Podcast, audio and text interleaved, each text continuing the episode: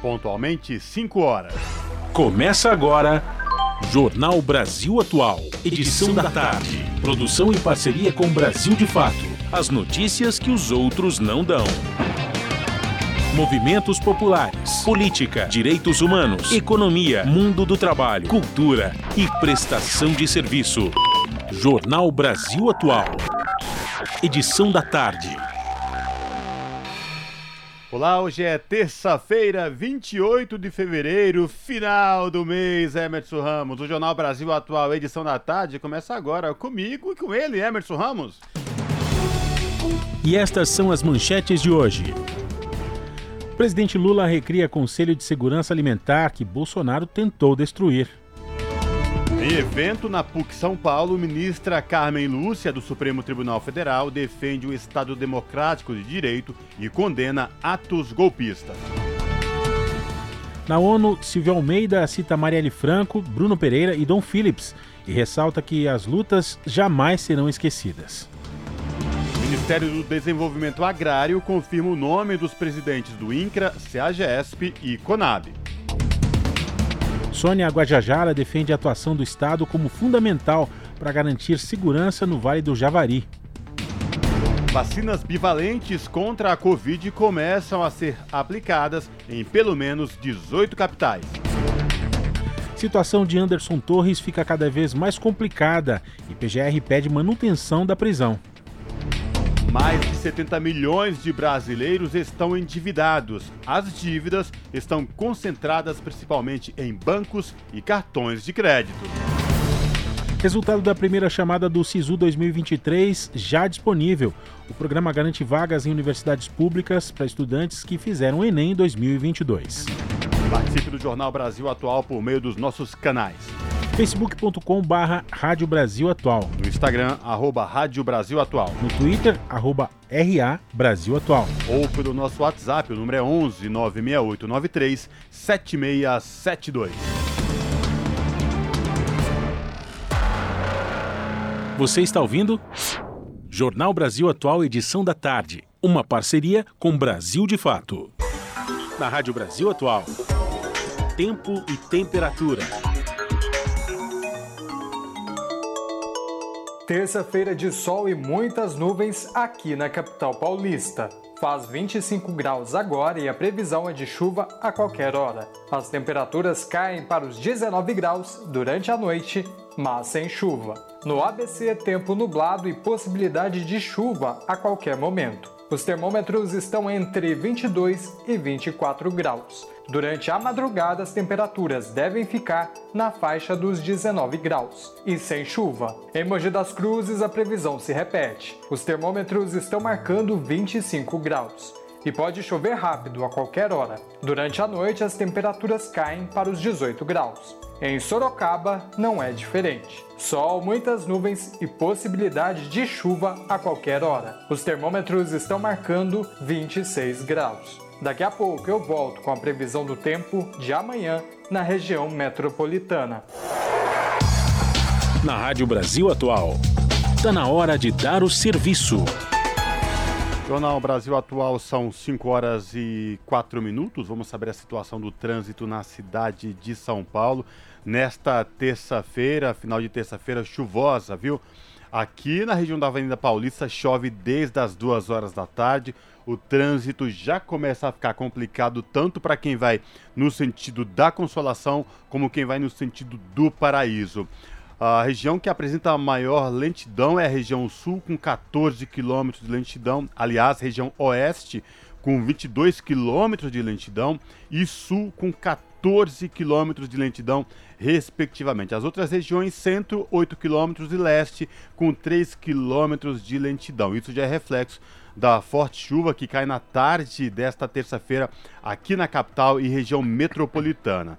Lembrando aos ouvintes da Rádio Brasil Atual que, por conta do rodízio municipal, não podem circular no centro expandido veículos com placas finais 3 e 4. Situação do metrô e dos trens aqui de São Paulo, Emerson Ramos. Vamos lá, tudo normal por aqui, Cosmo Silva, as linhas é, tanto da CPTM como também do metrô a gente atualizando aqui as informações, seguem em operação normal nesse momento. Vamos lembrar aqui também, né? A gente está é, falando aqui sobre é, esse momento de, de, solidariedade, né? Que a, a campanha de braços abertos lançada pelo, pela CPTM continua recebendo as doações, viu, Cosmo? Elas podem ser feitas em qualquer uma das 57 estações da CPTM até o dia 10 desse mês, que começa amanhã, março. A CPTM é, então está recebendo é, alimentos não perecíveis. Vamos lembrar aqui: arroz, feijão, óleo, macarrão e leite, roupas limpas também em bom estado, toalhas. E também aqueles kits né, de higiene pessoal: absorventes, sabonetes, creme dental, escova de dentes, lâminas de barbear, além de produtos de limpeza, água mineral e também fraldas. Vamos lembrar que essa campanha ela segue até o dia 10 de março e todos os produtos arrecadados vão ser enviados ao Fundo de Solidariedade do Estado de São Paulo. Pois é, viu, Emerson Ramos? E situação das rodovias que ligam a Baixada Santista pela Ecovias, que é a concessionária que administra o sistema Anchieta Imigrantes, trans tranquilo neste momento. Tanto quem vai pela Anchieta como quem sobe lá da Baixada rumo ao ABC e à capital, utilizando as duas rodovias, a Anchieta ou a Imigrantes. A Ecovias pede atenção redobrada aos motoristas, porque mesmo com trânsito tranquilo, chove no trecho de serra e, portanto, o motorista tem que redobrar a atenção. Toda atenção é pouco, principalmente no trecho de serra. Rádio Brasil Atual, 98.9 FM. As notícias que as outras não dão e as músicas que as outras não tocam.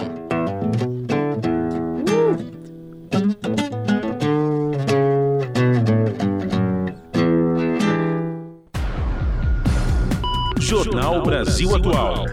Edição da tarde. Agora 5 e 6. Vamos falar agora sobre a recriação do Concea que foi extinto, praticamente extinto, né, por Bolsonaro. É, Lula, quando recriou o Conselho, disse que essa luta contra a fome é incansável. E a cerimônia no Planalto marcou a assinatura de decreto que reinstala o Conselho, que atua em políticas de combate à fome. A gente vai saber mais sobre isso aqui nas informações trazidas por Lucas Weber. O presidente Luiz Inácio Lula da Silva assinou nesta terça-feira, dia 28, o decreto que reinstala o CONSEA, Conselho Nacional de Segurança Alimentar e Nutricional, em uma cerimônia no Palácio do Planalto, em Brasília. O evento contou com a presença de ministros, autoridades e representantes da sociedade civil que celebraram a volta do órgão importante espaço institucional para a participação e controle social nas políticas públicas de segurança alimentar e nutricional. O CONSEA foi criado em 1993 pelo presidente Itamar Franco e revogado dois anos depois, sendo substituído pelo programa Comunidade Solidária, na gestão de Fernando Henrique Cardoso. Em 2003, Lula reestabeleceu o órgão e iniciou um período de intensa participação social na construção de políticas na área de segurança alimentar. Em 2019, o ex-presidente Jair Bolsonaro desativou o CONSE em um dos seus primeiros atos oficiais, ato considerado um dos responsáveis pela volta do Brasil ao mapa da fome. No discurso de terça-feira, Lula afirmou que o CONSE nunca acabou. Na verdade, eles nunca conseguiram acabar com o Conceia. Eles desmancharam a estrutura legal que existia, mas muita gente que participava do Conceia pelo Brasil afora continuaram lutando, continuaram organizado e continuaram tentando combater a fome por esses quatro cantos do Brasil. Lula afirmou também que a luta contra a fome no Brasil é incansável. Porque a nossa luta é incansável. Nós temos um compromisso com esse povo brasileiro. E nós temos que recuperar o direito desse povo, não apenas de comer três vezes ao dia, desse povo andar de cabeça erguida desse povo ter orgulho de ser brasileiro, desse povo ter orgulho de ter um trabalho decente, desse povo ter orgulho de poder ter uma escola de qualidade. Eu espero que o Camilo consiga logo a começar a implantar a escola de tempo integral nesse país, porque é uma necessidade vital para o nosso jovem se formar adequadamente. A volta do país ao mapa da fome é uma das mais drásticas consequências do desmonte das políticas promovidas nos últimos quatro anos nessa área. Segundo pesquisa da Rede Brasileira de Pesquisa em Soberania e Segurança Alimentar e Nutricional, em 2022, 33 milhões de brasileiros não tinham as necessidades alimentares básicas atendidas e 6 a cada 10 brasileiros viviam em algum grau de insegurança alimentar. A presidenta do CONSEA, Elisabetta Recini, e os conselheiros que compunham o conselho quando ele foi desativado, em janeiro de 2019, foram reempossados no evento e já iniciaram o trabalho para reverter o quadro de fome no Brasil. Emocionada, a presidenta do CONSEA relembrou a época que o órgão foi extinto. Quando, em 1 de janeiro de 2019, o CONSEA foi extinto, nós fomos para as ruas, nós fomos para dentro do Congresso Nacional. Nós conseguimos uma primeira vitória, mas não a derrubada do veto do então presidente. Mas entre essa aparente derrota e o que vivemos desde então, há muita história a ser contada. Em 27 de fevereiro de 2019, nós reunimos em dezenas de cidades, milhares de pessoas em torno de um banquetaço nacional pela volta do Conceia. Direitos garantidos até a última garfada. O ministro da Secretaria-Geral da Presidência, Márcio Macedo, também discursou. Segundo ele, a volta do Conceia traz significados por trás. A reinstalação do Conceia é um símbolo muito forte. O primeiro ato do presidente anterior, quando assumiu, foi destituir o Conceia. E o primeiro ato do presidente Lula, quando assumiu aqui neste palácio, foi determinar que nós restituíssemos e reinstalássemos o Conselho. Na segunda-feira, dia 27, integrantes de movimentos populares foram às ruas para a distribuição de refeições e alimentos in natura para celebrar a volta do Conselho. Organizada pelo coletivo Banquetaço, a ação foi realizada em dezenas de cidades de todas as partes do país. O perfil no Instagram, arroba Coletivo Banquetaço, acompanhou as mobilizações durante todo o dia. De São Paulo, da Rádio Brasil de Fato, com informações da redação, locução Lucas Weber. Jornal Brasil Atual, edição da tarde, são 5 horas e 12 minutos. MDA confirma o nome dos presidentes do INCRA, CEAGESP e CONAB. O Ministério explicou demora nas indicações, alegando as especificidades de cargo e do tempo de análise dos órgãos competentes. Os detalhes com Talita Pires. O MDA, Ministério do Desenvolvimento Agrário e Agricultura Familiar, anunciou nesta segunda-feira o nome do presidente do INCRA. Quem vai comandar o Instituto Nacional de Colonização e Reforma Agrária será César Aldrigue, que está à frente do órgão de forma interina desde janeiro. Ele é formado pela Universidade Federal de Pelotas, tem especialização em engenharia agrônoma e é servidor de carreira do INCRA desde 2004. O engenheiro foi secretário estadual de Agricultura e Abastecimento do governo do Rio Grande do Sul entre 2001 e 2002. Ainda no INCRA, Rose Rodrigues, professora universitária, advogada e assistente social, será a diretora de desenvolvimento. Já Gustavo Souto de Noronha assumirá a diretoria de gestão estratégica e João Pedro Gonçalves da Costa vai comandar a direção de governança fundiária. Por fim, Maria Rita Reis irá chefiar a Procuradoria Federal Especializada. O MDA definiu ainda os nomes dos chefes da CONAB, a Companhia Nacional de Abastecimento, e da CEAGESP, Companhia de Entrepostos e Armazéns Gerais de São Paulo. Na Conab, já era público desde o início de janeiro que o deputado estadual Edgar Preto, que disputou o governo gaúcho pelo PT, assumiria a presidência da estatal. De acordo com o governo, a demora ocorreu devido aos trâmites legais. A indicação de Edgar Preto para assumir a Conab partiu do presidente Lula e se insere em um contexto de retomada de políticas que ajudem a fortalecer a agricultura familiar. O segmento foi duramente afetado pela agenda dos governos Temer e Bolsonaro, ambos voltados para o grande agronegócio. Na CEAGESP, o MDA confirmou o nome de Jamil Iatim. O novo presidente da estatal é ligado ao PT de Jundiaí e já ocupou o cargo de diretor financeiro da CEAGESP no governo Dilma. Hamilton Ribeiro Mota será diretor administrativo e financeiro do entreposto e José Lourenço Pestol, diretor técnico operacional, todos em processo de nomeação da Rádio Brasil de Fato, com informações de Brasília, locução Talita Pires. Você está ouvindo? Jornal Brasil Atual, edição da tarde. Uma parceria com Brasil de Fato. Agora, 5 e 14 O governo vai retomar os impostos sobre combustíveis, cobrando mais da gasolina. E a redução do tributo concedida por Bolsonaro não vai ser prorrogada pelo governo Lula. A gente vai entender mais sobre isso e também todas as políticas né, envolvidas nessa decisão. Os detalhes agora com Douglas Matos. O governo federal decidiu não prorrogar a redução de impostos sobre combustíveis concedida pelo ex-presidente Bolsonaro no ano eleitoral. A decisão foi confirmada nesta segunda-feira pelo Ministério da Fazenda, após um dia de reuniões entre membros do alto escalão do governo Lula. Com o fim da medida, a União voltará a arrecadar cerca de 29 bilhões de reais em tributos sobre a gasolina e o etanol. Os recursos fortaleceram o esforço do novo governo para reforçar os cofres públicos para o custeio de investimentos e programas sociais. A volta da cobrança dos impostos federais, porém, tende a encarecer os dois combustíveis ao consumidor a partir da próxima quarta-feira, dia 1. O litro da gasolina, que custa em média R$ 5,07 no país, pode subir cerca de 70 centavos. Já o etanol, que custa R$ 3,80, pode subir mais 24 centavos em média. Esses aumentos, porém, dependem do fim dos estoques dos combustíveis impostos e também do repasse integral da reoneração pela cadeia de abastecimento. Depende ainda da retomada das alíquotas integrais dos impostos, o que ainda não está confirmado. O novo governo afirmou que pretende cobrar alíquotas mais baixas sobre o etanol, que é um combustível menos poluente e renovável. Por outro lado, deve passar a cobrar mais impostos sobre a gasolina, combustível fóssil e mais poluente.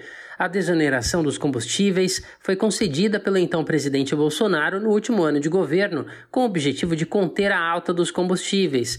Naquele momento, Bolsonaro tentava segurar o aumento desses produtos para ganhar força na corrida eleitoral. Bolsonaro decidiu que a desoneração terminaria em 2022. Lula tomou posse em 1 de janeiro deste ano. Para evitar que os combustíveis subissem no dia seguinte, editou uma medida provisória prorrogando a desoneração até 28 de fevereiro, ou seja, esta terça-feira. O ministro da Fazenda, Fernando Haddad, sempre defendeu que a desoneração não fosse prorrogada. Para ele, o dinheiro faria falta a investimentos, pagamento do Bolsa Família e para o Minha Casa Minha Vida. Por outro lado, pessoas próximas a Lula, como a presidenta do PT, a deputada Gleisi Hoffmann, defenderam a manutenção do desconto, pelo menos por hora. Segundo ela, o aumento de preço resultante do fim do desconto puniria consumidores. Para a Gleisi, o ideal é que a desoneração fosse mantida pelo menos até abril, o mês em que devem tomar posse diretores e conselheiros indicados pelo novo governo na Petrobras. A política de preços da estatal poderia então ser revisada e, com isso, os preços cobrados por ela cairiam, abrindo espaço para a volta do imposto sem aumento de custo ao consumidor. O coordenador-geral da FUP, a Federação Única dos Petroleiros, David Bacelar, ratificou que a solução para o preço dos combustíveis no Brasil está em mudanças na política de preços da Petrobras, que passou a ser vinculada à cotação internacional do barril desde a gestão Temer, após o golpe contra a presidenta Dilma Rousseff. De São Paulo, da Rádio Brasil de Fato, com reportagem de Vinícius Konchinski. Locução: Douglas Matos. São 5 horas e 18 minutos e ainda repercutindo esta notícia da volta dos impostos nos combustíveis, anunciada pelo Ministério da Fazenda, o jornalista Rafael Garcia conversou hoje pela manhã no Jornal da Rádio Brasil Atual, edição da manhã, com o diretor técnico do Diese, Fausto Augusto Júnior, sobre o tema. Vamos acompanhar. Custo de vida, emprego e desemprego, cesta básica, tarifas públicas, salário mínimo. Agora, na Brasil Atual, a análise do Diese. E nós vamos conversar com Fausto Augusto Júnior, diretor técnico do Diese. Prazer tê-lo mais uma vez conosco, Fausto. Vamos falar com Fausto Augusto Júnior sobre a decisão do governo Lula que a partir de amanhã volta a cobrar o PIS/COFINS sobre a gasolina e o etanol. O Ministério da, da, Fazenda anunciou ontem a volta da cobrança desses impostos federais sobre os combustíveis. A cobrança do PIS, COFINS e também da CID o, vai fazer com que o governo arrecade cerca de quase 29 bilhões de reais. Na cobrança dos impostos, a gasolina vai ter mais imposto, será mais onerada que o etanol, por ser um combustível fóssil. Já a desoneração sobre o óleo diesel, o gás de cozinha e outros combustíveis não será afetada pela decisão. Para esses itens, A decisão vale até o dia 31 de dezembro deste ano. A FUP, a Federação Única dos Petroleiros, apoiou a decisão do governo, mas também disse o seguinte: que o problema, a raiz do problema não está na tributação, mas na equivocada política de preços que a Petrobras vem praticando desde o golpe contra a presidenta Dilma Rousseff os petroleiros também se manifestaram positivamente sobre as alíquotas diferenciadas sobre a gasolina e o etanol. O etanol. Fausto, como é que você avaliou essa decisão, que já era esperada, e essa, eh, essa injeção de dinheiro, né, a arrecadação de quase 29 bilhões de reais, que está fazendo falta, né, Fausto? Então, Rafael, primeiro que a gente tem que lembrar que a desoneração dos combustíveis é de uma dessas armadilhas aí eleitorais é, que o governo Bolsonaro deixou para o governo Lula. Vamos lembrar que o governo Bolsonaro faz o processo de desoneração de combustíveis é, e, inclusive, impactando estados e municípios sem, de fato, fazer a discussão sobre aquela que era a raiz dos problemas, que era a questão do, da política de preço da Petrobras, a chamado, chamado PPI.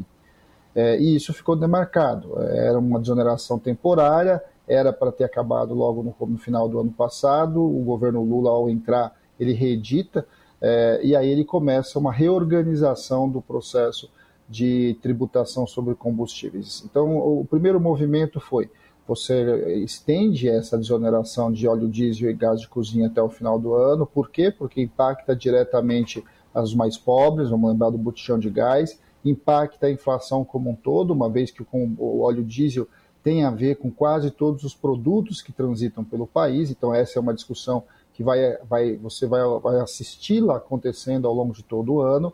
É, e agora, em março, você voltaria a tributar gasolina e tributar é, etanol. Qual que é a grande questão? A grande questão é como é que você retorna os impostos de um lado e esses impostos não impactam diretamente na inflação, porque gasolina e etanol também têm impactos importantes ali é, na, na, cesta de produtos é, relativos aí, em especial à classe média. É, essa é, é, a questão colocada. Né? Ontem o anúncio da, do ministro da Fazenda em relação à volta da desoneração, nós não sabemos exatamente os percentuais, como é que isso vai ser colocado, se vai voltar cheio, se vai voltar em partes, isso a gente vai ficar sabendo ao longo do dia de hoje, mas vai na trajetória do equilíbrio fiscal, vai na trajetória da responsabilidade ambiental e que de alguma forma a gente vai vendo aí a tributação da gasolina começar a crescer mais do que a do etanol e de alguma forma você vai voltando para uma normalidade tributária que na verdade nem deveria ser alterada. E por outro lado, a gente vai isso impõe necessariamente para esse governo a rediscussão da política de preços da Petrobras. É, a gente vai assistir nas próximas semanas, muito provavelmente, os anúncios aí da lucratividade do ano passado em relação à Petrobras, os lucros e dividendos devem ultrapassar a casa dos 200 bilhões, e aí a gente volta a um debate que é fundamental, que é a Petrobras voltar a ser uma empresa de todos os brasileiros e não só de um conjunto de acionistas ali que, de certo modo, regia o preço do, do combustível no Brasil e, de alguma forma, estava ali é, se beneficiando do ponto de vista de uma estratégia de preços bastante equivocada quando você pensa num país produtor de petróleo e que tem uma capacidade de produção de gasolina bastante significativa, muito próximo aí ao 100%. Então nós estamos num cenário ainda de transição. Você precisa reonerar os tributos, você precisa voltar ao preço é, normal é, da bomba de combustível, de gasolina e etanol, mas você precisa implementar uma nova política, uma política que desincentive o uso de combustível fóssil, que incentive uma mudança da matriz energética e, ao mesmo tempo, você retome é, recursos que são fundamentais. É, bem, é, é bastante importante, Rafael, lembrar que quando a gente está falando de tributação de combustíveis é, federal, né, os tributos federais, nós estamos falando de tributos vinculados à Seguridade Social, é, no orçamento da Seguridade, que é o caso do, do PIS-COFINS. De um lado, você tá, nós estamos falando de recursos para a saúde, nós estamos falando de recursos para o mundo do trabalho, aí na questão do PIS, né, seguro-desemprego, as políticas aí de emprego e renda, e que são importantes para que a gente vá reequacionando o orçamento para pensar a distribuição de recursos. É um debate difícil, porque nós estamos falando em, é, em especial a gasolina, um produto ali que impacta diretamente a classe média, mas por outro lado é preciso você recompor o orçamento para garantir que esses recursos cheguem aos mais pobres. E aí a gente percebe, né, Fausto, como os porta-vozes dos neoliberais do mercado financeiro ficaram felizes com isso, falando da responsabilidade fiscal, que é importante você retomar a cobrança de impostos, mas quando se fala sobre a revisão dessa política de preços internacional, aí a coisa muda de figura, né, Fausto? Sim, então nós vamos lá. Nós estamos, quando a gente olha para o mercado, o mercado está feliz agora porque significa mais recursos no orçamento e esses recursos do orçamento viabilizam ali ah, o pagamento de uma taxa de juros muito alta, um controle inflacionário, toda essa discussão está posta.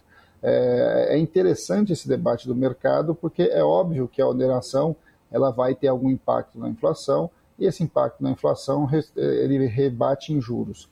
É, a, o grande desafio que se tem hoje é que a Petrobras precisa inevitavelmente absorver parte desses aumentos é, para que os preços lá na bomba, os preços de chegada na bomba, é, não sejam efetivamente é, todo o impacto que a remuneração coloca. Porque, de alguma forma, a Petrobras tem sim um espaço de preço bastante significativo que absorve, se não todo, bom, boa parte desse impacto, e aí, de alguma forma, nós vamos estar falando aí em redistribuir um pouco esses lucros e dividendos que a empresa está gerando com toda a sociedade. Acho que essa é a grande discussão, é a discussão fundamental que precisa ser feita. A Petrobras é uma empresa pública e precisa ser de todos os brasileiros e não só de um conjunto de acionistas. Esse é um grande desafio. O mercado é óbvio que ele vai, ele vai em algum momento sobe a bolsa, em outro momento desce, é, sobe o dólar, cai o dólar, mas o mais importante de que tudo isso é você ter uma política de combustíveis muito clara e uma política de combustíveis que, de alguma forma, vá no sentido de uma trajetória de desenvolvimento e de opção é, da soberania energética brasileira. Acho que esse é o nosso grande desafio. É muito no começo, né? nós estamos aí na primeira grande medida, tem uma série de, de mudanças que devem e precisam acontecer na discussão energética no Brasil, mas de alguma forma este debate tributário ele é importante. Para o ano de 2023, nós estamos falando e voltando à normalidade tributária, e a partir disso você reimplementando outras políticas que de alguma forma vão realinhar o Brasil ah, aos países produtores de petróleo de um lado e realinhar o Brasil na rota aí da descarbonização. E aí, Fausto, eu quero só retomar um ponto que eu acho que é importante a gente é, lembrar aos nossos ouvintes, espectadores, internautas, que é, foi a forma com que o governo está encaminhando essa discussão. Ele começa a reonerar os combustíveis, mas basicamente gasolina e álcool, e deixa de fora o gás de cozinha e o diesel, até para minimizar os efeitos disso no, nos processos de, de formação de preços da inflação, né, ou de desvalorização da moeda. E como isso é importante para as famílias de baixa renda, principalmente a questão do gás de cozinha. Tudo isso em função de uma desorganização a mais produzida pelo governo Bolsonaro, de uma medida altamente eleitoreira, como ficou clara quando foi anunciada, não? É, e aí você começa um processo, né, Rafael, de corrigir erros que começaram lá no governo Temer, né? Porque vamos lembrar que a, o chamado PPI, a política de preço paridade ali, internacional, ela foi estabelecida no governo Temer com um claro movimento de privatização da Petrobras, é, ou pelo menos de privatização de parte do mercado de combustíveis no Brasil. É, esse foi o primeiro movimento. Depois você vê o Bolsonaro, por conta da elevação do preço do petróleo internacional, da elevação do câmbio, muito causado ali pela pandemia e depois pela guerra da Ucrânia, faz com que o Bolsonaro simplesmente não enfrente a verdadeira questão e faça o mais fácil, que é a desoneração tributária. O problema da desoneração tributária é que você tira recursos de outras áreas, né? ou seja, você acaba de alguma forma colocando aí menos recursos para o Estado é, simplesmente para manter uma, um, para tentar baixar um preço que, na verdade, rapidamente é engolida pela própria movimentação internacional. Nós já, não, já passamos aí de um ano da guerra da Ucrânia, nós não sabemos quais vão ser as movimentações desse mercado de petróleo e o Brasil não pode ficar à mercê é, de, simplesmente do mercado internacional. O Brasil precisa construir a sua política própria de segurança energética. E o Brasil tem essa capacidade. O Brasil não é um país que não é produtor de combustível. O Brasil tem uma grande produção importante, quase mais de 90% pode ser produzido de gás gasolina no nosso país. E de outro lado, você tem uma produção de etanol bastante significativa, ou seja, o mercado ali auxiliar do etanol, ele é um mercado importante aí também na questão dos combustíveis. É, por outro lado, quando você mantém a desoneração do óleo diesel de, de gás de cozinha, que impacta a maior parte da população até o final do ano, o que a gente assiste é definir mais tempo para você acomodar a política em questões mais delicadas, seja porque impacta mais a população em geral, mas também porque a questão do óleo diesel é uma questão um pouco mais difícil de ser equacionada, uma vez que o Brasil ainda precisa importar cerca de 30% do óleo diesel. Então, o equacionamento do preço do óleo diesel é mais complicado do que o da gasolina. Isso passa por investimento, isso passa por ampliação da nossa capacidade de refino, isso passa efetivamente por uma reorientação da nossa política aí, é, não só de transporte de mercadoria, mas também da questão do carbono e da descarbonização e da questão ambiental. É importante que políticas como a questão do biodiesel ele retome com força, é, é uma parte importante desses 30% que falta de produção do óleo diesel seja ocupada pelo biodiesel, é, é, nós vamos avançando, né, de certo modo, para uma outra orientação de política, em que a questão ambiental se junta à questão social, para que você tome de fato as decisões econômicas. E a gente precisa lembrar, para a gente terminar, né, Fausto, do papel da Petrobras, como ela pode ser indutora do, da retomada do crescimento no Brasil, depois de seis anos de, das chamadas políticas de desinvestimento, que na verdade era fatiar, entregar o patrimônio público brasileiro para o mercado financeiro. Mas a, a Petrobras, cada real investido pela Petrobras, ele gera uma cadeia na sequência é, que, que estimula a economia como um todo, né? Eu queria que você falasse sobre a importância da Petrobras como indutora também desse processo de retomada do crescimento, rapidamente. É, a Petrobras não é só uma empresa produtora de gasolina e de óleo diesel. A Petrobras é uma empresa de energia. E ela é uma empresa também geradora de conhecimento. O investimento de P&D no Brasil, em grande medida, é puxado pelos investimentos da Petrobras. E a Petrobras ela é uma, uma grande empresa, a nossa maior empresa, capaz de puxar cadeias diferentes é, de produção aí, industrial, principalmente. Nós estamos falando, de um lado, das refinarias, nós estamos falando é, efetivamente de toda a cadeia aí, do retorno da cadeia naval, nós estamos falando de uma série de possibilidades que nascem a partir do investimento da Petrobras. A Petrobras tem uma capacidade de investir equivalente e maior do que muitos países no mundo.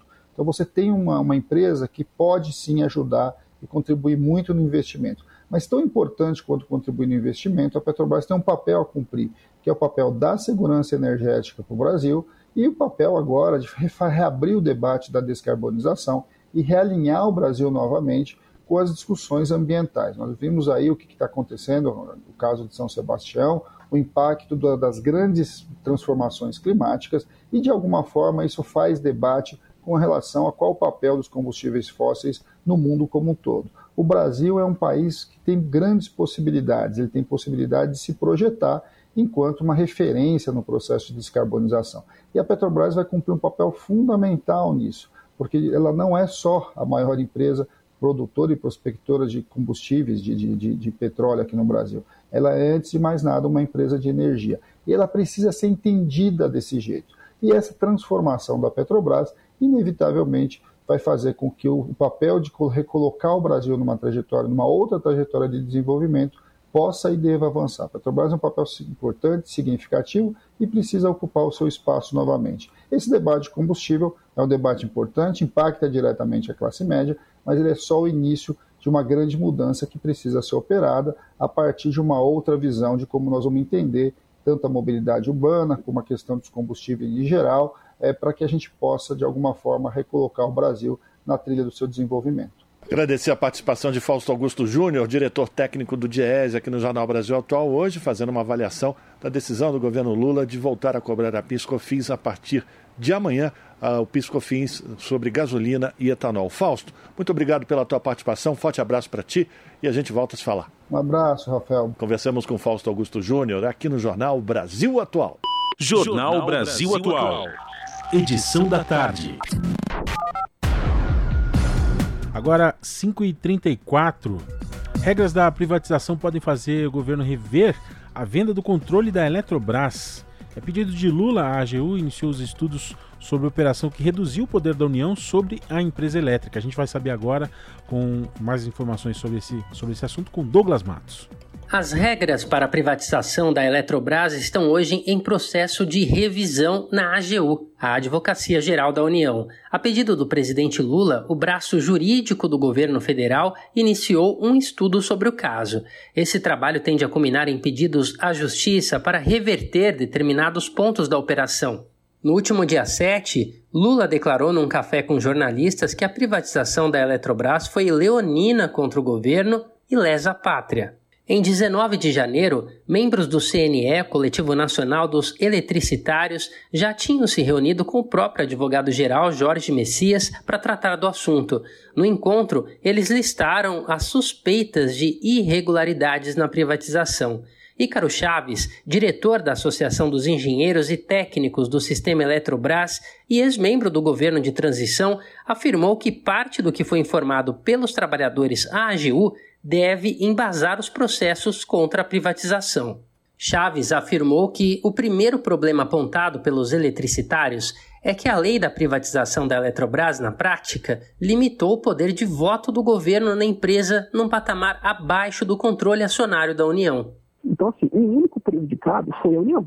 Né? Então, foi uma causa que, prejudicou apenas a União, é, com o objetivo de evitar que no futuro governo, governo é, assumisse. Chaves ressaltou que essa situação sobre o poder de voto desproporcional ao capital da União pode criar uma situação absurda. O diretor da Associação dos Engenheiros e Técnicos do Sistema Eletrobras lembrou que, no caso Americanas, por exemplo, os sócios controladores da empresa podem ser obrigados a arcar com prejuízos causados pela varejista. Já no caso da Eletrobras, isso também poderia acontecer por conta de uma eventual má gestão, principalmente porque a empresa é hoje controlada por indicados dos sócios das americanas. De acordo com Ícaro Chaves, nessa hipótese, a União teria que assumir 42% das dívidas, já que tem 42% do capital da empresa, e isso mesmo tendo poder de voto sobre os rumos da companhia de 10%. O princípio da sociedade por ações, o princípio básico é o seguinte: cada ação, um voto. Por quê? Porque você tem que ter, você, você tem que ter os ônus e os bônus daquele, daquela ação. Então, assim, é, a União, ela, uma eventual é, má gestão de, de, uma empresa qualquer, e aí você fala de empresa qualquer, não precisa ser setor elétrico, uma eventual má gestão de uma empresa qualquer, né, a União vai, vai ter que arcar com isso. Só que ela não, não, como ela não determina os rumos da gestão, então como é que ela vai, vai arcar com o prejuízo que ela não causou? Por fim, Chaves lembrou que a privatização da Eletrobras prevê uma espécie de punição para acionistas que atuem para se tornarem sócios majoritários da empresa, isso é, deter mais de 50% das ações. E essa previsão encarece uma possível tentativa do governo para recomprar o controle da companhia. Segundo cálculos do CNE, por conta dessa cláusula, a União teria que pagar 161 bilhões de reais para reaver o controle da empresa. Chaves lembra que, caso essa punição, entre aspas, e a limitação sobre o poder de voto sejam derrubadas, o custo para reestatizar a Eletrobras seria de cerca de apenas 5 bilhões. Então, é, é, na verdade, é um sequestro, né? Eles sequestraram a Eletrobras e falaram, ó, eu te pago o resgate, se você quiser pegar a Eletrobras de volta, tem que me pagar o resgate aqui. Lula afirmou que a compra de ações da Eletrobras para a retomada da empresa não é a prioridade dele no governo. O presidente, porém, não descartou essa possibilidade. Chaves afirmou que todos os problemas indicados pelo CNE para a AGU, a Advocacia Geral da União, já são temas de ações judiciais em tramitação. Ele, inclusive, afirmou que há ações com o objetivo de cancelar toda a privatização, ainda aguardando julgamento. Após as declarações de Lula sobre a privatização, o atual presidente da Eletrobras, Wilson Ferreira Júnior, afirmou que a operação foi debatida no Congresso Nacional e aprovada no TCU, Tribunal de Contas. Ele informou em nota encaminhada à revista Veja que o processo atraiu investimentos e garantirá tarifas de energia baixas.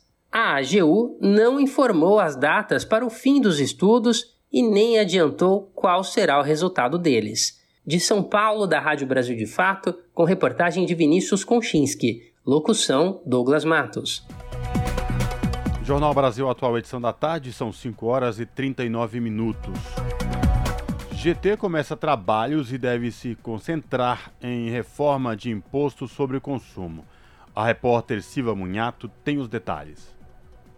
Um dos temas mais recorrentes nos projetos de lei apresentados este ano é a proteção do direito dos animais. O Brasil tem 150 milhões de animais domésticos, além de extensa fauna, que precisam ser protegidos da ação predadora de traficantes de animais silvestres. Autor de várias propostas sobre o tema e integrante da Frente Parlamentar Mista em Defesa dos Direitos Animais, o deputado delegado Matheus Laiola, do União do Paraná, destacou que atualmente o tráfico de animais silvestres é o terceiro mais rentável no país e para coibir essas ações, é preciso ter uma punição mais severa para os envolvidos. A gente precisa mudar essa legislação e a gente precisa que efetivamente o traficante de animal silvestre seja encaminhado para o sistema penitenciário, porque hoje ele é ouvido na delegacia e é liberado imediatamente por causa da nossa legislação branda. Para o deputado, é preciso garantir o cumprimento da lei e evitar que aconteçam retrocessos na proteção dos animais. A gente precisa de basicamente é, impedir com que é, haja retrocesso na legislação, ou seja, que afrouxe o que já existe e avançar na pauta da proteção animal. Atualmente, a legislação prevê para o crime de tráfico de animais pena de detenção de seis meses a um ano e multa. A pena pode ser dobrada no caso de crime praticado contra espécies em extinção, em período de proibição de caça, durante a noite, dentro de unidade de conservação ou quando utilizado método ou instrumento capaz de provocar destruição em massa. Da Rádio Câmara de Brasília, Carla Alessandra. As notícias que os outros não dão. Jornal Brasil Atual. Edição da tarde. Uma parceria com Brasil de Fato. Agora 5h41, vamos falar agora sobre a ministra do Supremo Tribunal Federal, Carmen Lúcia, que defendeu a democracia em meio à tentativa de legitimação de discursos golpistas propagados pela extrema-direita. Numa aula magna que ocorreu nesta segunda-feira no Teatro da Pontifícia Universidade Católica de São Paulo, Carmen Lúcia ressaltou que a Constituição é uma conquista da sociedade. A jurista acrescentou que a Carta Magna permite questionamentos, mas jamais o seu descumprimento. A gente vai conferir agora mais detalhes na reportagem de Camilo Mota. Em meio ao discurso que busca legitimar os ataques à democracia e questiona a punição dos golpistas do 8 de janeiro em Brasília, a ministra Carmen Lúcia do STF deu uma aula de democracia. Na fala durante a aula magna O Direito e o País que Queremos em 2023, organizada pelo Centro Acadêmico 22 de agosto do curso de Direito da PUC São Paulo, a jurista e professora de Direito Constitucional da PUC Minas ressaltou a importância da Carta Magna de 1900 1988. Ulisses Guimarães, na tarde de 5 de outubro de 1988, naquele discurso ele também dizia: a Constituição não é perfeita. Ela mesmo reconhece, tanto que admite mudanças. Porque o direito muda, porque a vida muda, porque é isso mesmo. Não significa que ela seja intocável, mas significa que, enquanto ela vigorar, ela tem de ser cumprida. Criticar, sim. Divergir, sim. Descumprir, jamais. E por isso vinha a frase: traidor da, da Constituição é traidor da pátria. Por quê? Ela foi uma conquista do povo brasileiro para estabelecer uma democracia para o Brasil, uma democracia necessária para que a gente viva. Não estamos falando de democracia do Estado nem em Brasília. Estamos falando de democracia na vida de cada um de nós. A atividade aconteceu no Teatro Tuca e compõe o calendário de recepção aos novos alunos egressos na universidade. Ao lado da presidenta do Centro Acadêmico 22 de Agosto, Isabela Ribas, da vice-reitora da PUC, professora Ângela Lessa, e do diretor da Faculdade de Direito, professor doutor Vidal Serrano, a ministra relembrou a Constituição da sociedade brasileira. Nós somos um povo constituído sob um poder extremamente violento e que não atuava pensando no outro. Este aprendizado de que o direito existe, a ideia de justiça, principalmente, existe de um com o outro. Isoladamente, nós não precisamos discutir direito. Nós discutimos porque vivemos com o outro. Isto, portanto, para dizer que é importante sabermos que nós temos na nossa história o que o Ferreira Goulart dizia, não dizia só de nós brasileiros, dizia em relação a todos nós latino-americanos no seu poema Nós latino-americanos. Somos todos iguais. Não porque seja o mesmo o sangue que no corpo levamos, o que é o mesmo é o modo como derramamos. E nós temos derramado sangues e sangues de brasileiros e de outras pessoas sem nenhum compromisso com a vida. De acordo com Carmen Lúcia, a Carta Magna de 1988 é uma conquista.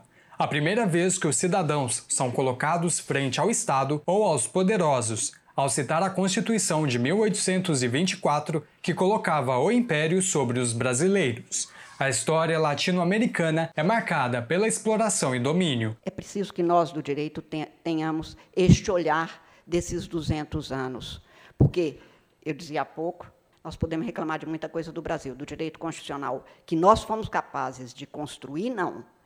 De aplicar ou de não aplicar, é que nós temos que reclamar e reivindicar que se aplique. E é esta a nossa luta pela democracia no Brasil. Democracia é direito fundamental de cada um de nós e de todos os brasileiros. É direito fundamental porque sem ele eu não tenho como exercer os outros direitos. Durante a exposição, Carmen Lúcia fez a defesa enfática da liberdade e reforçou que a democracia não é sinônimo de domínio ou alienação, ao se referir às mentiras propagadas pelas mídias digitais e institucionalizadas pelo último governo. Eu digo hoje para os meus alunos: nós não podemos permitir que alguém pense por nós.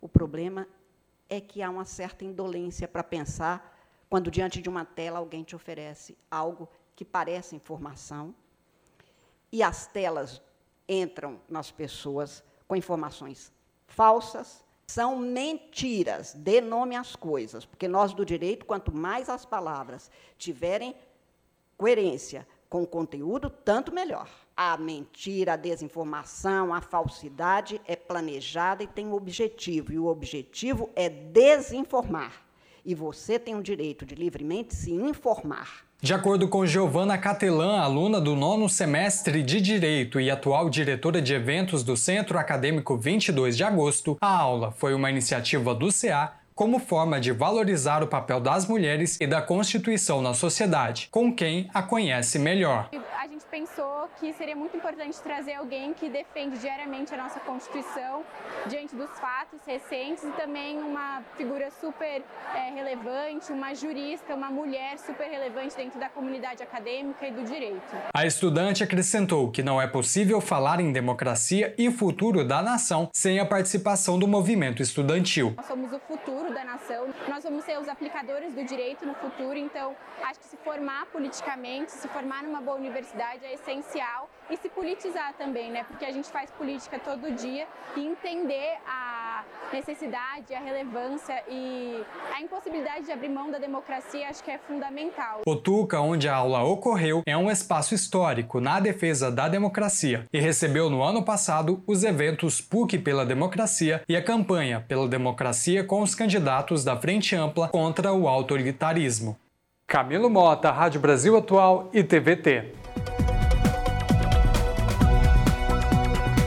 Nosso contato agora no Jornal da Rádio Brasil Atual é com Eduardo Maretti, o Eduardo Maretti, que é repórter do portal da Rede Brasil Atual, redebrasilatual.com.br. Olá, Maretti, tudo bem? Tranquilo? Muita chuva por aí? Muita chuva, Cosmo, muita chuva, com raios, né? E estava realmente previsto para essa semana um tempo bem, um clima bem chuvoso, né? Inclusive com temporais a partir da manhã mesmo. Então tá um clima bem esquisito aqui em São Paulo, né? Aliás, Marete, clima esquisito em São Paulo por conta ah, das mudanças climáticas. Que uma situação também que remete a um ex-ministro da Justiça do governo de Jair Bolsonaro, que a coisa não está muito boa. É isso mesmo? É esse o destaque que você traz para a gente nesta tarde de terça-feira? Exatamente. O ex-ministro Anderson Torres da Justiça, né, do governo Bolsonaro, que foi também de triste lembrança no, no, no, no dia. Ele era era o, o, secretário de Segurança Pública do governador Ibanez Rocha, do Distrito Federal, hoje afastado, né? E a situação dele está que nem o clima aqui em São Paulo, viu, Cosmo? Está cada dia mais estranha, né? Um clima bem pesado, com chuvas e trovoadas. Então, é, nos últimos dias, sexta-feira, né, já teve uma notícia bem, assim, muita gente reagiu na, na, nas redes sociais, né, porque foi veiculado que ele foi encontrado em poder dele, nos, endereços onde ele deveria atender se ele tivesse preso, né? Muitas aves, né, pássaros que, que não deviam estar ali, porque eram eram foi, foi constatado pelo IBAMA que estavam em poder dele ou da família dele, da mãe dele, irregularmente, inclusive espécies ameaça, ameaçadas de extinção. Bom, e aí a semana começou, né? E várias outras informações, por exemplo, a Procuradoria-Geral da República, que com o governo Bolsonaro era conhecida por engavetar tudo, né? Que tivesse tivesse relação com o Bolsonaro, ela está agora tendo que agir, né? Então a Procuradoria-Geral da República pediu né, ao, ao, Supremo Tribunal Federal que, que mantivesse a prisão preventiva. Né? Prisão preventiva é aquela prisão que não tem prazo para ser, ser suspensa. Né? Então o Anderson Torres tem prisão preventiva e o APGR pediu a manutenção dessa prisão para o STF.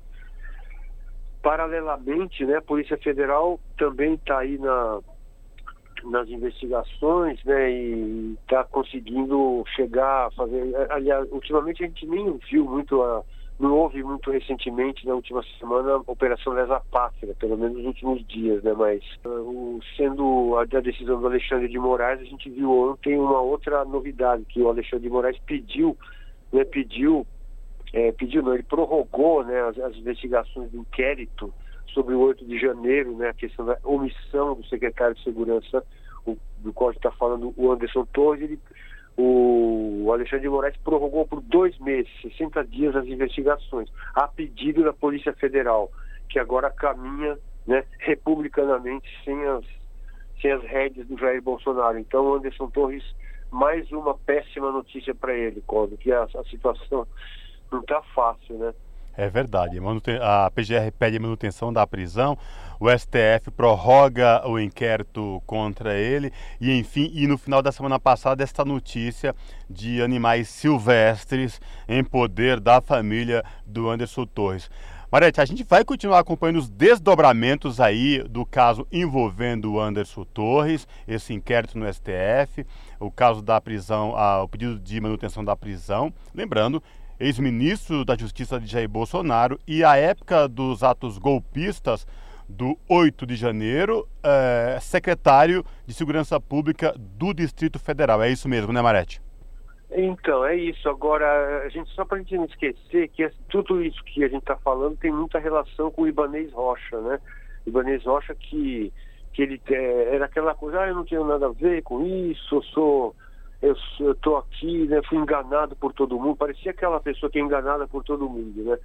Então, mas só que no, no dia 10 de fevereiro foi divulgado que, é, no dia 10 não, não, no dia 9 para o dia 10, no dia 10 ficou mais, mais gravado na memória de todo mundo, porque foram divulgados ao, é, as mensagens, foram divulgadas as mensagens de Ibanês Rocha, muito comprometedoras, né? a, a, questão é de imagem, né? ninguém consegue negar a imagem, né? Então as imagens mostravam o Ibanês Rocha conversando, por exemplo, com, com a ministra do Supremo Tribunal Federal, presidente a Rosa Weber, né, que pedia desesperadamente para ele né, a, assumir o controle ali, porque estavam já invadindo o Supremo Tribunal Federal, invadindo o Congresso, invadindo tudo, e o Ibanez Rocha respondeu candidamente para Rosa Weber, né, coloquei todas as forças de segurança das ruas. Né, a segurança que deveria estar na mão do Anderson Torres, que estava onde? Em Orlando, nos Estados Unidos, né, onde coincidentemente estava também o presidente, o ex-presidente Jair Bolsonaro, né, é, e, e toda essa, essa, essa, essa confluência de situações acabou levando à conclusão de muitos investigadores da Polícia Federal de que o, o Ibanez Rocha está muito longe de estar tá, de tá inocente nessa história, né? Perfeito, Marete. A gente vai continuar acompanhando esses desdobramentos aí do caso Anderson Torres e Ibanez Rocha. Eu reforço o convite para o nosso ouvinte aqui do Jornal da Rádio Brasil Atual, edição da tarde, acessar o portal da Rede Brasil Atual, redebrasilatual.com.br e conferir na íntegra esta reportagem e outras tantas a respeito de direitos humanos, direitos dos trabalhadores, enfim. Marete, obrigado, viu? Até a próxima. Até, um abraço, Cláudio. Falamos aqui com o Eduardo Marete, no Jornal Brasil Atual. Agora, 5h53. Vamos falar agora sobre Sônia Guajajara, que defende a atuação do Estado como fundamental para garantir segurança no Javari. A Univaja, União dos Povos Indígenas do Vale do Javari, solicitou ao governo a presença de forças da segurança em uma das maiores terras indígenas do Brasil. Vamos saber aqui os detalhes com Raquel, Ma... Raquel Mariano. Representantes do governo federal se reuniram nesta segunda-feira em Atalaia do Norte, no Amazonas, com representantes da Univaja, a União dos Povos Indígenas do Vale do Javari, para avaliar a presença do Estado na região. Esse foi o local onde o indigenista Bruno Pereira e o jornalista britânico Don Phillips foram assassinados em junho de 2022. A Univaja solicitou ao governo a presença das forças de segurança em uma das maiores terras indígenas do Brasil. A ministra dos Povos Indígenas, Sônia Guajajara, falou sobre a importância da presença do Estado nessa região né, para a gente fortalecer essas ações aqui na região para proteger a vida dos povos indígenas, das lideranças que seguem ameaçadas e também a proteção do território. Vale do Javari é a, a região da Amazônia brasileira que tem a maior presença de povos isolados. Esses povos estão ameaçados aqui pela mineração, pela exploração ilegal de madeira, pela pesca ilegal, pela caça ilegal. E a gente precisa trazer o Estado para garantir essa segurança. Participaram do encontro representantes do Ministério dos Povos Indígenas, FUNAI, IBAMA, Secretaria de Saúde Indígena, Polícias Federal e Rodoviária Federal, Força Nacional de Segurança Pública, Ministério Público Federal e Ministério dos Direitos Humanos. De Brasília, Raquel Mariano. Esse é o Jornal Brasil Atual, edição da tarde. Uma parceria com Brasil de Fato. Jornal Brasil Atual, edição da tarde, são 5 horas e 56 minutos. Redes sociais expõem racismo contra religiões de matrizes africanas. A reportagem é de Gécio Passos. Mais um carnaval e os casos de racismo e intolerância religiosa voltam à pauta com a festa mais popular do país. Os blocos e as escolas de samba, por exemplo, são marcados pela representação das tradições afro-brasileiras. No maior desfile do país, as tradicionais escolas cariocas retrataram na avenida as Áfricas que a Bahia canta, no caso da Mangueira, a pioneira Rosa Maria Egipciaca da Viradouro e nessa festa eu levo fé da Vila Isabel. Esculturas mostravam os orixás, seus santos sincréticos com a religião católica, a vivência de Arlindo Cruz e Zeca Pagodinho nas ruas e nos terreiros. As imagens do carnaval inundaram as redes sociais com comentários e ataques violentos às religiões de matrizes africanas, representadas nos sambas enredos. Para Daniele de Santos Sanches, integrante do coletivo IA Assenteuá, o carnaval é um momento de expressão da diversidade cultural brasileira. O carnaval é a, é a maior expressão cultural né, que a gente tem aqui no Brasil é, e é o momento onde a gente consegue libertar, inclusive, todos os nossos medos, né? E vivenciar aquilo da forma mais intensa possível. É, e dizer que quando a gente leva né, os símbolos do candomblé ou até da igreja cristã, né, como, por exemplo, o diabo, para a avenida, é sempre fazendo um contraponto com a situação que aquela escola quer descrever através do seu samba enredo, né? Mas Daniele reforça que o preconceito passa por um projeto de racismo de grupos religiosos extremistas. Isso, a gente precisa entender que esse processo de demonização das religiões de matriz africana, ele é um projeto político, né, que tenta colocar de forma negativa e pejorativa tudo aquilo que vem do preto, né? Por isso que a gente fala que não é intolerância religiosa, né? É racismo religioso porque ela tem uma concepção que parte a partir do princípio de uma tradição de fé, né, que vem de África. A delegada chefe adjunta da Delegacia Especial de Repressão aos Crimes por Discriminação Racial do Distrito Federal, Cíntia de Carvalho Silva, explica que a legislação prevê tipificações diferentes entre crimes de injúria e racismo. A policial orienta a população a apresentar queixa na delegacia em casos como esses. Quando qualquer vítima sofrer racismo religioso ou injúria qualificada, recomenda-se que ela procure a delegacia de polícia mais próxima para que ela possa registrar os fatos e narrar tudo o que aconteceu, apresentando provas, apresentando testemunhas, gravações de celulares, qualquer tipo de prova admitida no direito. O governo federal também tem um canal para denúncias de racismo e discriminação. É o Disque Direitos Humanos, o Disque 100. Com produção de Noemi Gino, da Rádio Nacional em Brasília, Gésio Passos. A pluralidade de ideias e a informação confiável nunca foram tão necessárias. Você que gosta do conteúdo jornalístico produzido pela Rádio Brasil Atual e pela TVT tem uma missão muito importante: dar o seu apoio para que nossa voz continue cada vez mais forte. Jornalismo independente, com responsabilidade com a notícia e com a democracia, só é possível com a participação e o apoio popular. Acesse o site catarse.me/tvt Faça a sua assinatura e nos ajude com sua contribuição. Rádio Brasil Atual e TVT. Compromisso com a notícia. Compromisso com você. Pontualmente, 18 horas. Rádio Brasil Atual.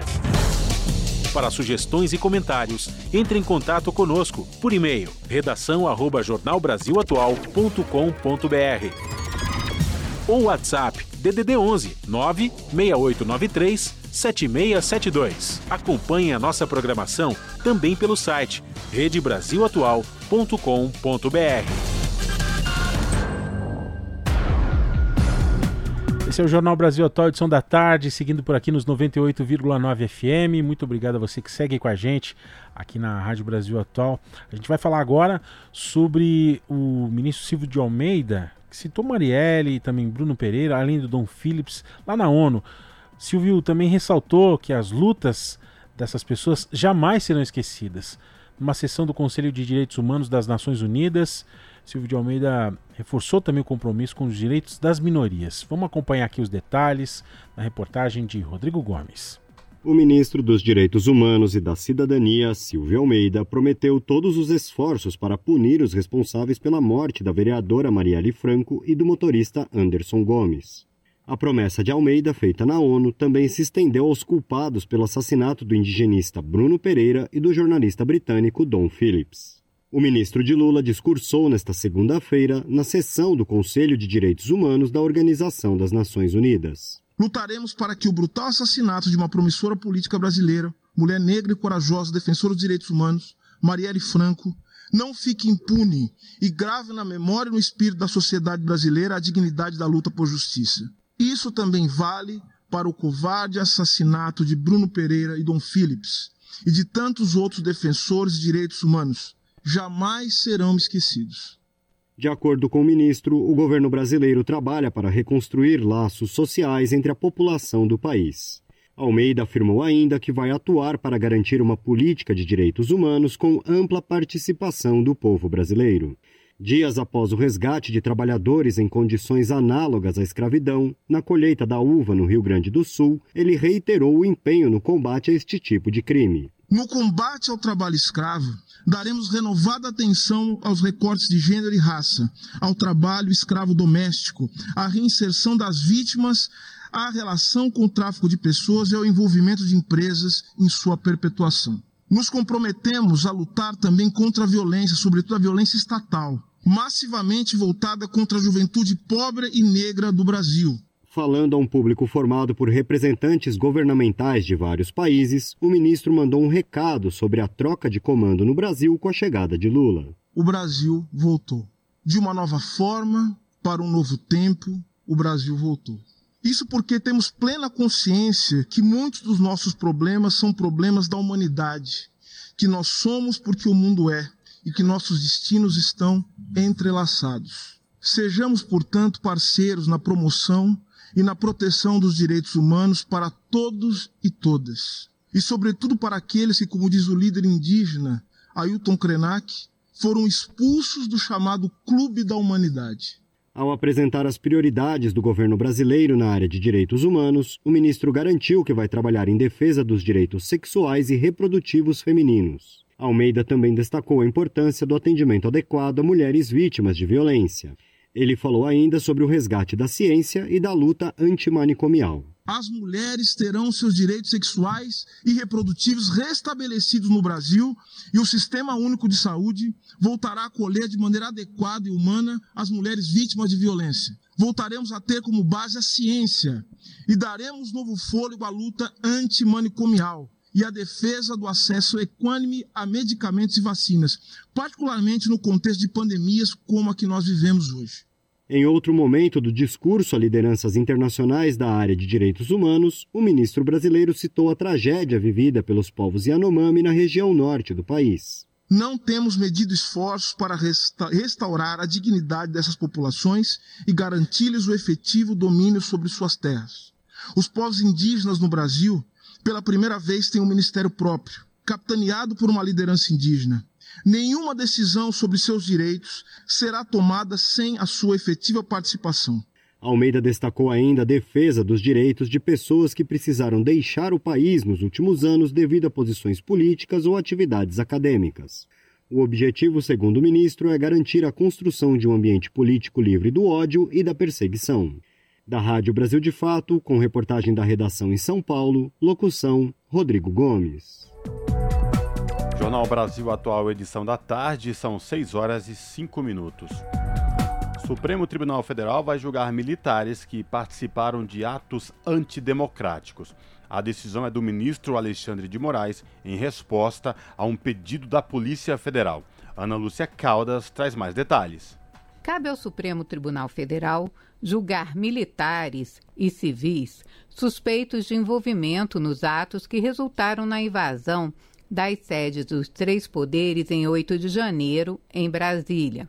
A decisão é do ministro Alexandre de Moraes, em resposta a um pedido da Polícia Federal. O ministro Moraes também abriu investigação sobre a participação de membros das Forças Armadas e da Polícia Militar do Distrito Federal suspeitos de participação no movimento. Depoimentos dados na quinta fase da Operação Lesa Pátria indicaram possível participação ou omissão de integrantes do Exército responsáveis pelo Gabinete de Segurança Institucional e pelo Batalhão da Guarda Presidencial. Ao justificar a competência do STF em vez da Justiça Militar para julgar o caso, Moraes argumentou que os crimes sob investigação estão previstos no Código Penal e que a lei não distingue investigados civis e militares. O ministro argumentou ainda que o próprio Supremo já decidiu que o Código Penal Militar não abrange crimes civis. Os envolvidos nos atos antidemocráticos são investigados pelos seguintes crimes: atos terroristas, ameaça, perseguição, dano, incitação ao crime, incêndio majorado, associação criminosa armada, abolição violenta do Estado Democrático de Direito e tentativa de golpe de Estado. Na mesma decisão, o ministro Alexandre de Moraes prorrogou o inquérito por 60 dias, atendendo a pedido da Polícia Federal, diante da necessidade de dar prosseguimento às investigações. Foi prorrogado também por mais 90 dias o inquérito que apura a existência de milícias digitais antidemocráticas. Da Rádio Nacional de Brasília, Ana Lúcia Caldas. Você está ouvindo? Jornal Brasil Atual, edição da tarde. Uma parceria com Brasil de Fato. Agora, às 6 e 7, a gente fala agora no Jornal Brasil Atual, edição da tarde, sobre o MST, que ocupou três áreas da Suzano Papel e Celulose, fazendo essa manifestação contra a monocultura do eucalipto. Essa ação, com cerca de 1.500 pessoas, aconteceu na madrugada da segunda-feira em três cidades do sul baiano. Vamos acompanhar aqui os detalhes com Gabriela Moncal. Três áreas da empresa Suzano Papel e Celulose, no extremo sul da Bahia, amanheceram nesta segunda-feira ocupadas por mais de 1.500 militantes do MST. As ocupações do Movimento dos Trabalhadores Rurais Sem Terra aconteceram nas cidades de Teixeira de Freitas, Mucuri e Caravelas. O objetivo é denunciar o impacto do crescimento da monocultura de eucalipto na região. Os militantes afirmam não ter previsão para sair das áreas. Seguranças privados da Suzano estiveram na ocupação de Mucuri e até o começo da tarde dessa segunda, a polícia ainda não tinha aparecido por lá. Eliane Oliveira, da direção estadual do MST na Bahia, reitera a importância do protesto que passou por uma decisão política do movimento. Para que possamos denunciar o descaso, o desmando que a Suzano vem causando nessa região há algumas décadas. É dizer que o MST, nós estamos cientes da nossa missão pela reforma agrária e pela justiça social. Por isso viemos aqui perguntar a que custo a Suzano está dentro desse território do extremo sul. A que custo? Ao custo da fome, ao custo das violências, de toda a destruição ambiental e econômica que a empresa vem causando nesta região. De acordo com nota do movimento, a produção em larga escala de eucalipto feita pela Suzano se expandiu na região ao longo dos últimos 30 anos. O uso de agrotóxicos na monocultura é feito inclusive por pulverização aérea. O MST pontua que a empresa lucrou mais de 5 bilhões de reais só no terceiro bimestre de 2022. Ainda de acordo com a nota, em meio a essa arrecadação bilionária, a companhia prejudica as poucas áreas cultivadas pelas famílias camponesas. O Brasil de fato entrou em contato com a Suzano, que se apresenta como a maior empresa de celulose do mundo. A gigante do ramo disse que vai se posicionar, mas não enviou uma resposta até o fechamento da reportagem. O espaço continua aberto. Nessa mesma madrugada de segunda-feira, o MST ocupou, com 150 famílias, uma fazenda improdutiva de nome Limoeiro e com cerca de 1.700 hectares em Jacobina, também na Bahia. Abraão Brito, articulador político do movimento na Chapada Diamantina, conta que a área estava abandonada há ao menos 15 anos e que até o momento a polícia não foi ao local. O militante afirma ainda que o MST está aguardando que o presidente Lula cumpra o compromisso de campanha de priorizar a reforma agrária, assentando as famílias acampadas. De São Paulo, da Rádio Brasil de Fato, Gabriela Moncal. São 6 horas e 10 minutos. Polícia Federal mira 271 milhões em possível ouro ilegal extraído em Roraima. A PF suspeita que o proprietário de uma pequena loja de materiais para construção está usando a empresa para lavar o ouro extraído de forma ilegal da terra Yanomami. A reportagem é de Lucas Por Deus Leão. Duas operações da Polícia Federal nesta terça-feira miram a mineração ilegal nos estados de Roraima e no Pará. Uma das investigações apura a movimentação de 271 milhões de reais que seriam de ouro ilegal extraído de Roraima, onde fica a terra indígena Yanomami. Foram cumpridos três mandados de busca e apreensão e houve o bloqueio de bens dos investigados. A polícia suspeita que o proprietário de uma pequena loja de materiais para construção está usando a empresa para lavar o ouro extraído de forma ilegal. Ainda segundo a PF, o dono do pequeno negócio movimentou sozinho 162 milhões de reais, tendo recebido valores de centenas de pessoas físicas e jurídicas ligadas ao comércio ilegal de ouro em Roraima. Já a outra operação, também nesta terça-feira, teve origem no Pará, mas foram cumpridos mandados de busca e apreensão também em Goiás e no Distrito Federal. A ação apura a atuação de três servidores da ANM, a Agência Nacional de Mineração, que é a responsável por fiscalizar a mineração no Brasil e também tem como alvo dois sócios de uma mineradora. A suspeita é que os agentes públicos teriam favorecido a mineradora em troca de propinas. Segundo a polícia, a empresa investigada aparenta ser de fachada e um dos servidores já atuou como advogado da mineradora beneficiada. Procuramos a Agência Nacional de Mineração para comentar a operação, mas não tivemos retorno até o fechamento desta reportagem.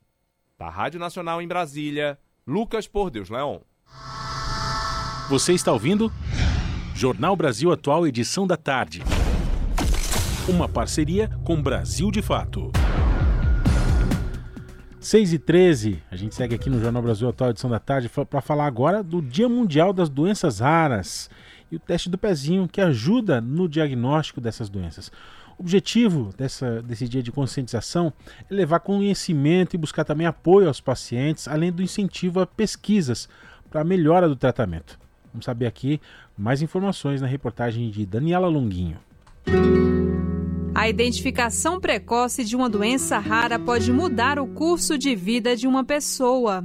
É por isso que o teste do pezinho, exame feito a partir da coleta de sangue do calcanhar do bebê nos primeiros dias de vida, é tão importante para o diagnóstico, entre outros, das também chamadas condições raras. Essas observações são da médica endocrinologista pediátrica e professora de pediatria da Universidade Federal do Rio Grande do Sul, Cristiane Kopasek. Neste Dia Mundial de Conscientização sobre Doenças Raras, Cristiane Kopasek explica que esses tipos de enfermidades, assim entendidas por afetar um número pequeno de pessoas, podem ter origens genéticas, metabólicas, endocrinológicas ou neurológicas. A especialista reforça que a identificação precoce de uma condição rara pode ser simplificada pela estratégia da triagem neonatal. Programa Nacional da Triagem Neonatal. Vai ser um programa fundamental para os indivíduos portadores dessas condições raras, né? Obviamente que não vai abranger a totalidade das doenças é, raras, mas abrange um número muito expressivo e, especialmente, permite a identificação precoce né, e, em especial, o tratamento precoce. Foi o que aconteceu com Hugo Henrique Matos, nascido em dezembro do ano passado em Brasília. Poucos dias depois do parto, a mãe de Hugo, Zulene Matos, de 24 anos, foi procurada por uma profissional de saúde do hospital público onde a criança nasceu. O motivo foi uma alteração apontada no teste do pezinho e que Hugo teria uma consulta com especialista dentre alguns dias. No entanto, Hugo passou mal e precisou de atendimento imediato. O diagnóstico no pronto-socorro foi de Covid-19 e o bebê foi entubado foram as condições apresentadas durante a internação e o teste do pezinho que levaram a médica do Hospital de Base de Brasília a identificar que Hugo tinha leucinose, uma doença rara metabólica, mais conhecida como doença da urina do xarope Bordeaux. Zulene detalha os momentos de aflição até o diagnóstico dessa enfermidade rara, que apresenta sintomas como prostração e dificuldade de sucção. Olha, eu fiquei muito abalada, muito difícil passar por uma situação dessa. Mas, assim, a gente tem que ter força e coragem para enfrentar, entendeu? Porque eles precisam da gente. É uma doença nova para mim, que eu nunca tinha ouvido nem falar. Eu tenho uma outra filha e ela não tem nenhum tipo de doença, nem na nossa família. Transferido para o Hospital Materno Infantil de Brasília, Hugo Matos começou o tratamento com uma fórmula de alto custo específica para crianças que, como ele, apresentam falha no metabolismo causado por deficiência de uma enzima. Com pouco mais de dois meses de vida, a expectativa da família é que Hugo cresça forte e tenha o tratamento garantido pelo SUS. O Ministério da Saúde já regulamentou a lei que ampliou de 6 para 50 o número de doenças identificadas a partir do teste do pezinho, que devem ser implementadas de forma escalonada e por etapas tratadas pelo SUS nós entramos em contato com o Ministério para mais detalhes sobre a implementação dessa medida, mas não obtivemos retorno até o fechamento desta reportagem. Com produção de Dayana Vitor e Salete Sobreira e sonoplastia de Messias Melo, da Rádio Nacional em Brasília, Daniela Longuinho.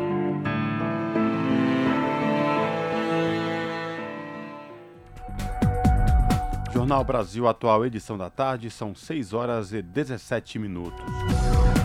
Vacinas bivalentes contra a Covid-19 começam a ser aplicadas em pelo menos 18 capitais. Pessoas acima de 70 anos, imunocomprometidos, indígenas, ribeirinhas e quilombolas poderão receber a dose de reforço.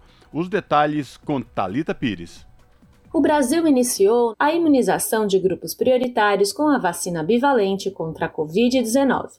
Os imunizantes estão sendo distribuídos para estados e municípios, portanto, a aplicação ainda não está disponível em todos os postos de saúde. A lista do primeiro grupo prioritário inclui pessoas acima de 70 anos, imunocomprometidos, comunidades indígenas, ribeirinhas e quilombolas. As vacinas bivalentes contam com cepas atualizadas contra o vírus, incluindo a proteção contra a variante Ômicron. Aprovadas pela Anvisa em novembro de 2022, os primeiros lotes desses imunizantes chegaram ao país em dezembro. As doses são disponibilizadas em dois tipos. O primeiro é o bivalente BA1, que protege contra a variante original e também contra a variante Omicron BA1. O outro tipo é o bivalente BA4-BA5, que protege contra a variante original e também contra a variante Omicron BA4 e BA5. De acordo com o Ministério da Saúde, a campanha de vacinação será dividida em quatro fases, sendo a primeira voltada aos grupos prioritários. A segunda fase é para as pessoas entre 60 e 69 anos, seguida pela terceira fase, destinada a gestantes e puérperas. Já a quarta etapa é focada em profissionais de saúde. Para saber se as vacinas já estão disponíveis para você, a orientação é se informar na prefeitura da sua cidade. De São Paulo, da Rádio Brasil de Fato, locução Talita Pires. Agora, 6 e 19 A gente teve, né, recentemente aqui, há alguns dias, a gente falando aqui sobre coisas positivas, né?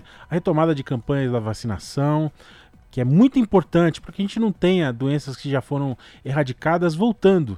E a OMS e parceiros é, fortalecem essa parceria pelo fim do sarampo e da rubéola ao redor do mundo. A gente vai saber aqui um pouquinho mais nas informações trazidas para a gente pela Mônica Grayley. Os fundadores da iniciativa do sarampo e rubéola celebram os avanços das duas últimas décadas na busca pela erradicação das doenças. De 2000 a 2021, o número anual de óbitos por sarampo caiu de 761 mil para 128 mil, uma redução de 83%.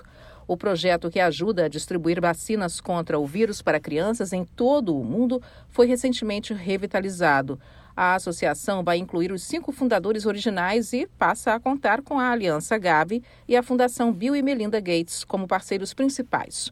Formada em 2001, em parceria entre Cruz Vermelha Americana, Centros dos Estados Unidos para Controle e Prevenção de Doenças, o Unicef e a Organização Mundial da Saúde, OMS, o trabalho foi ampliado em 2012 para também buscar a eliminação da rubéola. A iniciativa estima que já ajudou a salvar mais de 56 milhões de vidas em todo o mundo desde a sua criação. E desde a sua fundação, mais de 1 bilhão e 200 milhões de dólares foram investidos em atividades no controle das doenças em parceria com a Aliança Gavi e a Fundação Bill e Melinda Gates. E embora muito progresso tenha sido feito, o objetivo é seguir colaborando com os países e parceiros para atingir a meta da Agenda de Imunização 2030, salvar mais 50 milhões de vidas por meio do acesso a vacinas essenciais. Da ONU News em Nova York, Mônica Grayle. Esse é o Jornal Brasil Atual, edição da tarde. Uma parceria com Brasil de Fato. Jornal Brasil Atual, edição da tarde, são 6 horas e 22 minutos. Mais de 70 milhões de brasileiros estão endividados. As dívidas estão concentradas principalmente em bancos e cartões de crédito. A reportagem é de Renato Ribeiro. Mais de 70 milhões de brasileiros estão endividados. Eles devem cerca de 323 bilhões de reais. Além do Distrito Federal, que tem 51% da população inadimplente, os maiores devedores estão no Amapá, Rio de Janeiro e Amazonas. As dívidas estão concentradas principalmente em bancos e cartões de créditos, com 29%, contas de água, luz e energia, 21%, e empresas varejistas, 11%. Para ajudar o consumidor a ficar com as contas em dia, o feirão Limpa Nome do Serasa está com condições especiais para renegociação de dívidas até o fim de março. Nesta edição, 425 empresas de diversos segmentos oferecem descontos que chegam até 99%. Os usuários podem pagar dívidas por meio do Pix e limpar o nome na hora. O porta-voz do Serasa, Paulo Nakano, fala sobre a importância de quitar dívidas. Você quitar suas dívidas, renegociar suas dívidas e tirar o seu nome da inadimplência, é importante para você poder retomar sua vida financeira no mercado, né? Para fazer compras, parcelamentos, buscar empréstimos, né? ou seja, voltar a ter crédito. E aqui a gente dá condição especial porque nós fizemos um trabalho muito duro para conseguir os maiores descontos e também o maior número de empresas parceiras participando do feirão desse ano. Dados da Serasa indicam que em janeiro a inadimplência voltou a crescer no país, com mais de 600 mil pessoas.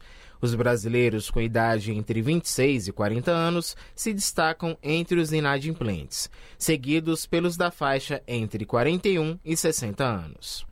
As negociações podem ser feitas até o dia 31 de março, por meio do aplicativo da Serasa, no telefone 0800 591 1222 ou ainda no site serasalimpanome.com.br. Da Rádio Nacional em Brasília, Renato Ribeiro. 6 e 24 Resultado da primeira chamada do SISU 2023 já está disponível. Esse programa aqui garante vagas nas universidades públicas para estudantes que fizeram o Enem 2022. E a gente vai saber agora mais com a Priscila Mazenotti. O resultado da primeira chamada do SISU já está disponível. O programa é aquele que garante vagas em universidades públicas do país, sejam elas federais, estaduais ou municipais, para estudantes que fizeram o Enem 2022 e não zeraram a redação. Agora é preciso garantir a matrícula que abre no dia 2, quinta-feira, e vai até o dia 8, quarta-feira da semana que vem. Cada instituição vai divulgar por meio do edital os horários e locais para atendimento desses candidatos. E quem não conseguiu desta vez pode se inscrever na lista de espera, que também já está aberta. Nesse caso, o estudante vai poder indicar só um dos dois cursos que havia escolhido antes. A lista de espera, a gente lembra aqui, assegura apenas a expectativa de direito de vaga, ou seja, depende da sobra de vagas e também do atendimento a todos os requisitos para preenchimento dela. Para conferir o resultado, basta acessar o portal do Ministério da Educação. O endereço é o acessounico.mec.gov.br. Lá tem todas as informações e também os detalhes sobre outro programa que está com as inscrições abertas. É o ProUni, o Programa Universidade para Todos. Nesse caso, as inscrições podem ser feitas até o dia 3 de março para quem quiser concorrer a uma bolsa integral ou parcial em instituições privadas de ensino superior. O resultado da primeira chamada do ProUni sai na semana que vem, dia 7. Então, para acessar o resultado do SISU e as inscrições para o ProUni, basta ir no acessounico.mec.gov.br. Da Rádio Nacional em Brasília, Priscila Mazenotti. São 6 horas e 26 minutos. Um projeto do Senado de lei assegura bolsa ou outra remuneração para todos os estagiários, além do auxílio transporte. A reportagem é de Bianca Mingotti. No Brasil, a prática do estágio, para todos os níveis e modalidades de ensino, é regida por uma lei de setembro de 2008, que prevê as jornadas permitidas aos estagiários, além de dispor sobre a remuneração e o auxílio transporte. Pela lei, o pagamento de bolsa e de auxílio transporte só é assegurado para aquele que faz estágio não obrigatório, ou seja, que depende da escolha do estudante.